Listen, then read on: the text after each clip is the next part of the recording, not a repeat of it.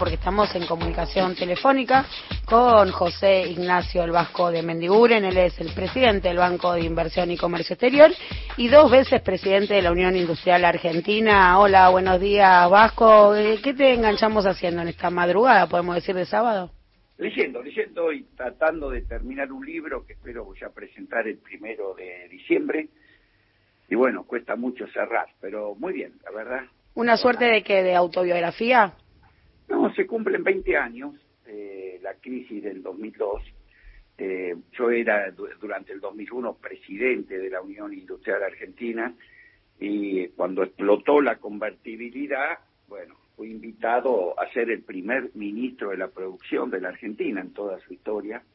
Nos tuvimos que hacer cargo de ese desastre que dejó, bueno, mucho del gobierno que todavía están hoy, ¿no? Perdón, que estuvieron ahora con el último gobierno de Macri.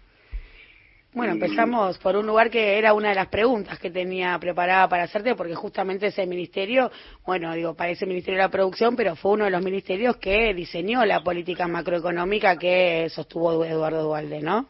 Es así, es así. Y también lo, lo que deja como positivo y esperanzador para hoy, que cuando hubo una voluntad política, como hoy existe, de que apostar a la producción y el trabajo y no a la especulación financiera, cuando hay una decisión política de que todas las medidas que se toman tienen que ver con preservar los activos productivos, la recuperación de la Argentina fue muy fuerte, muy grande, porque contamos con una cantidad enorme de emprendedurismo que cuando se le dan las condiciones reacciona. Y también, y también es una gran experiencia, porque la verdad que nadie creía en, en esa recuperación a través del modelo productivo competitivo. Entonces se nos atacó muchísimo toda la prensa bélica que apostaba a la dolarización de la economía, que, que apostaba al antidesarrollo nacional, eh, vio, vio en el mes de abril del 2002 que el modelo se consolidaba, es decir, dejábamos de caer, empezábamos a remontar, muy parecido ahora. Y ahí en el mes de abril del 2002 sufrimos el ataque más despiadado ¿eh? que se podría conocer a través de los medios, a través de los Perdón que te interrumpa, Vasco, porque en ese momento se discutía si dolarizar o devaluar, finalmente la salida fue la devaluación, y no son pocas las lecturas que dicen que ustedes, yo me refiero a tu gestión y a la de Remes Lenikov, hicieron el trabajo sucio con la devaluación y la especificación asimétrica que posibilitó después que Néstor Kirchner despegara finalmente en el 2004. A eso que respondemos. Ese era el debate de fondo, vos lo ves muy bien, para no irse como, como pasa ahora, ¿no? No hay que dejar que la rama nos tape el tronco el debate de fondo ahí estaba, entre las empresas privatizadas, los bancos internacionales, el Fondo Monetario por otras vías, que nos quería llevar a una crisis, ¿no? Para que cupiera la dolarización de la economía, que planteaban que como los depósitos nunca más los argentinos los pondrían en los bancos, mira vos lo que planteaban, que se formara una banca offshore, es decir, que el depósito de los argentinos, la banca internacional, lo depositara en el exterior. Bueno, dos cosas muy importantes. Primero se tuvo claro, la unidad del campo nacional existía. Entonces nos mataban por un lado, pero teníamos claro que había que perseverar. Segundo, en ese ataque furibundo, ¿a qué se debía? Porque se daban cuenta que perdía su modelo, se daba cuenta que se consolidaba ese modelo con moneda nacional, con banca nacional. Entonces fueron por el ataque furibundo. Eh, yo lo relaciono con lo que nos pasa hoy. Yo siento que, ese, que esa, el haber preservado durante el año pasado los activos productivos de la Argentina, hoy lo estamos viendo en los índices claros que dejaron de ser rebote y para mí son tendencia. Pero además lo más importante, que todos esos pronósticos catastróficos que la gente no volvería a confiar nunca más en los bancos, En el mes de agosto del año 2002, cuando la gente volvió a recibir el dinero de sus depósitos, ¿sabés qué hizo? Lo depositó en los bancos de la Argentina. Sin nada, ninguno de esos pronósticos apocalípticos de los Cachanocchi, de los Brado, de los, de los eh, Broda, de los Loper Murphy, de los Artana, lo ves hoy diciendo las mismas cosas y siendo las mismas personas se desarrolló. La Argentina, como vos dijiste muy bien, el mismo año 2002, el mismo año 2002, generó 16.500 millones de dólares de superávit comercial. Por eso la fe que yo tengo, no por solamente lo leí en un libro, lo viví, ahora lo estoy escribiendo para mostrar ese ejemplo de cuando la unidad del campo nacional y hay una decisión política firme para apostar por la producción, Argentina tiene una capacidad de reacción muy buena. Vasco, pensando en el sistema financiero, los bancos, y algo bien, bien, actual, eh, está bien, la gente confía en, lo, en los bancos, pero se puede confiar en, en, los bancos, y esto te lo pregunto por lo siguiente, a Vicentín le prestaron muchísima guita, a Molino Cañuelas le prestaron muchísima plata, de hecho el vice le prestó y ahora entran en convocatoria de, acreedores. ¿Hay, una lectura para hacer en esa práctica sistemática de algunos bancos prestar a empresas que, bueno, hoy están en una situación muy, muy compleja, ¿no? Yo creo que sí, yo creo que sí. Cuando eh, el sistema financiero, fíjate que la ley de entidades financieras que todavía está funcionando en la Argentina es de Martínez León, ¿no es cierto? Viene, viene de aquel momento. Entonces, a veces el sistema financiero es muy estricto en determinadas normas y deja agujeros importantísimos. Entonces, sobre todo la banca pública, ¿no? Porque la banca privada, si se equivoca, bueno, este, paga sus costos, pero la banca pública es la que tiene que orientar el ahorro hacia los proyectos de desarrollo, orientar el ahorro, porque la, la naturaleza del ahorro nacional es un tema muy especial. Hay muchos países que dicen, este activo, que es el ahorro de los argentinos, tiene que ser direccionado a través de normas a las necesidades del pueblo argentino, que es su desarrollo. No es propiedad, esto que estoy diciendo suena, no es que lo estoy sosteniendo como para que se aplique, pero para entenderlo. No es que suena que es un bien más de la economía donde el que al, al que se lo dejaron en custodia hace lo que quiere. ¿Por qué? Porque sí. ¿Qué pasaba durante la convertibilidad? Fue tal la desnacionalización de la banca y de los depósitos, récord, el país que más tenía sus ahorros en bancos extranjeros era el 16%. Nosotros llegamos al 58%. ¿Qué quiere decir esto? El depósito de los argentinos, tuyo, el mío, te lo manejaban los bancos extranjeros. Conclusión, un banco extranjero, entre prestarle a una subsidiaria de una empresa extranjera que es clienta en el mundo, analizar un proyecto de una pyme, de una empresa nacional, vos no tenés duda que ese ahorro iba a ser direccionado al mismo grupo de empresas extranjeras. Conclusión, las empresas extranjeras crecían en la Argentina, financiadas por los argentinos, mientras empresas donde la Argentina necesitaba desarrollar las empresas locales, la tecnología local, carecían de financiamiento. En ese sentido, ¿crees que, el, institucionalmente el vice tiene responsabilidad de haber prestado a Molino Cañuelas eh, cuando probablemente se supiera que no iba a poder pagar? Yo lo he investigado, tenemos un sumario, por supuesto, como corresponde abierto, ¿no? Porque nos pasó también, como Vicentín, cuando nosotros llegamos al banco, públicamente, públicamente, todos sabían la situación ya de Vicentín. Pero, pero, en el sistema financiero a nosotros todavía no nos habían dejado de pagar, porque había vencimientos posterior a este hecho que era conocido por todos. Entonces vos ahí mismo ya no lo podés ignorar esto y decir, como a mí todavía no me venció y no me pagó, yo lo sigo calificando como que es normal. Bueno, eso nosotros lo tuvimos, por supuesto que estamos siguiendo las acciones legales. En el caso de Molinos Cañuelas, nosotros teníamos unos warrants que los ejecutamos, por suerte, no creímos en la empresa, y lo que nos queda es un otro crédito prendario, etcétera. Pero yo creo que ahí, como es el caso de Vicentín, eh, hay maniobras muy claras que hay que analizar, que son cuentas o subsidiarias que hacían en Paraguay, en Uruguay, donde se triangulaban las operaciones con el exterior.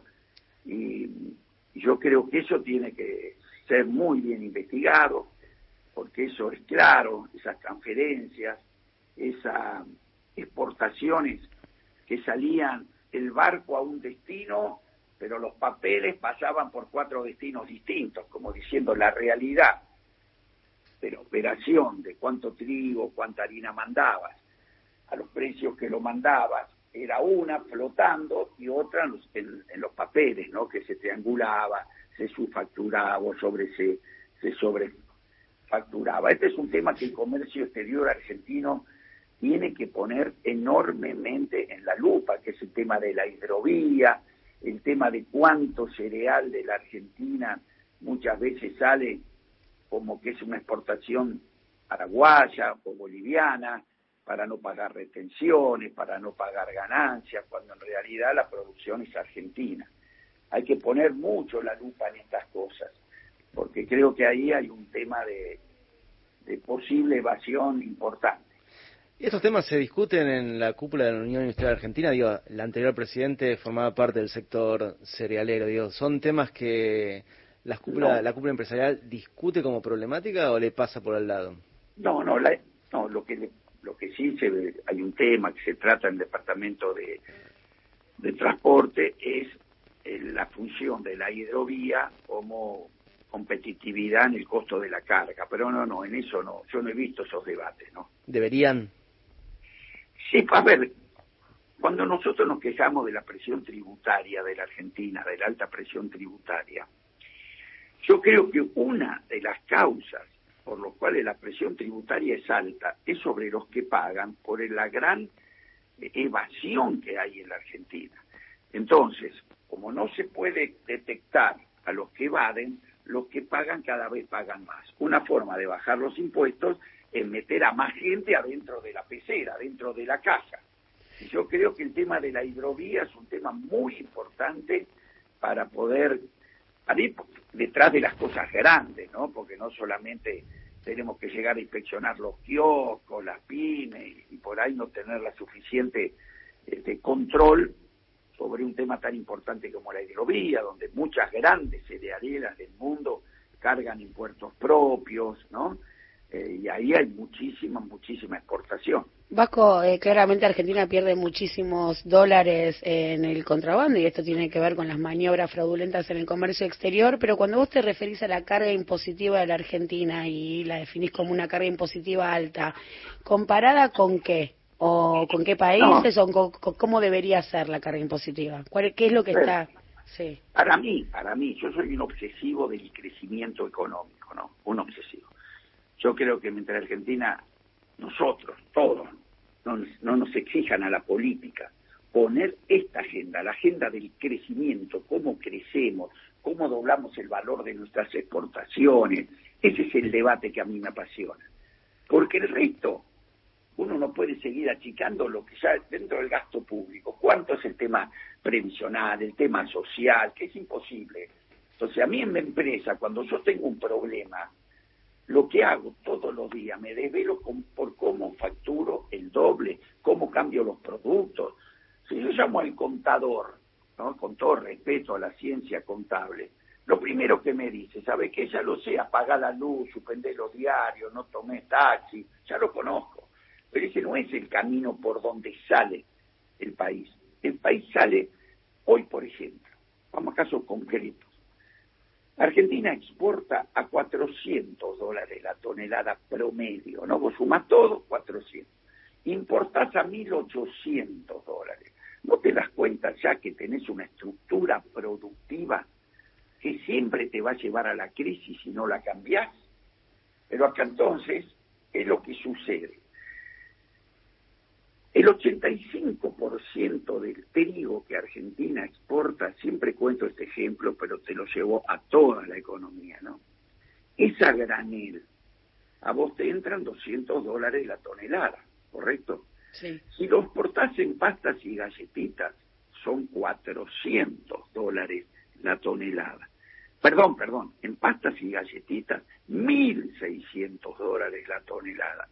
Si es en harina, 400 dólares la tonelada. Lo mismo te lo llevo al maíz, te lo llevo a la, a la, a la minería. Te lo... El famoso valor agregado en origen. Estamos hablando con Juan Ignacio El Vasco Mendiguren, presidente del vice, pero también dos veces presidente de la Unión Industrial Argentina. Y te quiero, perdón que te haya interrumpido Vasco, pero te quiero preguntar cómo la pasaste en la celebración del Día de la Industria con Daniel Funes de Rioja. Mira, yo primero todos me preguntaban a un colega tuyo, vas a venir, te van a dejar entrar. ¿Cómo le van a prohibir la entrada? Sería demasiado. Pero además yo represento un sector importantísimo, dos veces presidente, pero además a mí no me cabe duda, yo voy a ir a mi casa, yo los debates los doy desde adentro. ¿eh? La Unión Industrial Argentina no es la unanimidad industrial argentina. Y eso para mí su fortaleza, que haya debates internos hay legítimos intereses encontrados. No es lo mismo lo que piensa una autopartita que una terminal a veces. No es lo mismo lo que dice el sector siderúrgico con el metalúrgico. Bueno, así que los debates, yo ya los di, perdí, no me cabe duda, ya lo dije públicamente, hubiera preferido un industrial como presidente de la Unión Industrial Argentina, lo dije públicamente el día de la, de la última asamblea, no puede ser que una entidad tenga como objetivo confrontar con el gobierno que eligió la gente. Su obligación es articular, es convencer, proponer, no enfrentarse. Y la verdad, que la realidad me dio la razón. El primer discurso del presidente de la UIA, en vez de hacer un mínimo reconocimiento nosotros, el año pasado, yo tengo toda mi vida de industrial, asistimos al rescate más importante que hayamos conocido del sector público al sector industrial. Se nos dieron las moratorias, se nos planchó la tarifa para que podamos seguir produciendo, se nos bajó a la tercera parte la tasa de interés, se nos, hasta se nos pagó los sueldos, tres millones y medio de argentinos se les ayudó a las empresas a que le pagaran los sueldos, 350 mil pymes. Y como vos no siquiera vas a darte cuenta de decir gracias, me di cuenta que todavía estoy vivo gracias a eso. Lo van a reconocer nunca, no lo van a reconocer nunca. Entonces, seguimos reclamando más. Bueno, nos enfrentan con el gobierno. Otra vez seguimos por el mismo camino confrontando con los trabajadores por un tema que no, existía prácticamente, si se tenían que obligar a la gente a vacunar o si le íbamos a sacar el sueldo cuando ningún operario argentino se negó a vacunarse. Entonces nos llevan a conflictos estériles. Fíjate vos que el otro día, el Día de la Industria, era un caso paradigmático, la verdad. El secretario de Industria, Ariel Chale, dio las cifras contundentes de lo que nos pasó antes, hace un año y medio. ¿eh? Nosotros tuvimos un industricidio en los cuatro años del gobierno anterior. Ninguna sector industrial terminó mejor, todos tenían peor que como empezaron ese ciclo de cuatro años. Bueno, conclusión, ¿cómo estamos hoy? Estamos un 5% por arriba en general de la del, mismo mes del año 2019. Fíjate el contrasentido. El dueño de esa empresa ¿eh? me viene a ver porque inauguraron una máquina que le financiamos desde el vice. Me dice, Mendiguren, estamos a full. Las exportaciones a Chile las triplicamos. ¿Ves? El señor Paulo Roca, que dijo, por lo menos en privado al secretario, después en público no sé lo que dice. Otra cosa completamente distinta. Pero lo que dijo es que la producción está muy por encima de lo que imaginaban. Pero además llevamos 12 meses consecutivos de crecimiento del empleo industrial. Macri destruyó 144 mil empleos industriales. De sus 48 meses de gestión, 46 destruyó empleo industrial. Ahora llevamos 12 meses de creación de empleo industrial. Ya estamos con 34 eh, mil nuevos puestos de trabajo industriales. Escúchenme, en julio el superávit comercial llegó a los 1.500 millones de dólares. En el acumulado del año llevamos 8.310 millones de dólares de superávit de la balanza comercial, que son los dólares que te van a hacer, que te van a hacer falta para todo, para comprar insumos, para pagar deuda, etcétera. Entonces, ¿cuál es lo raro, lo paradigmático? Yo escucho ese discurso que se le dice a la UIA delante de todos nosotros. Y después veo la tapa de dos diarios importantes de la Argentina hablando del enfrentamiento con los industriales. Y si el presidente fue al interior, pero en buena hora, todos hablamos del federalismo, ¿o no? ¿Qué tiene de malo? bueno, fue un gesto político también, Mendiguren, no neguemos que fue un gesto político no haber asistido, digo, también hay una lectura que hacer ahí. Pero a ver, pero a vos te parece que primero es, discutible, ¿no? Yo creo que me hace muy bien que yo vaya al interior del país. El mismo presidente de la UIA cuando asumió dijo vamos a hacer una UIA federal. Pero supongamos que alguno quiere darle una interpretación política. Ahora, ¿cuál era el eje del Día de la Industria? ¿La recuperación de la industria o a dónde fue el presidente? Absolutamente de acuerdo. Le agradecemos muchísimo este tiempo y el contacto con Alafuentes. Bueno, les agradezco mucho a ustedes. ¿eh? Buenos días. Un abrazo. Pasaba José Ignacio Vasco de Mendiguren, presidente del Vice, dos veces presidente de la Unión Industrial Argentina, contando ¿no? el enorme rescate del sector público al sector privado para impulsar ¿no? la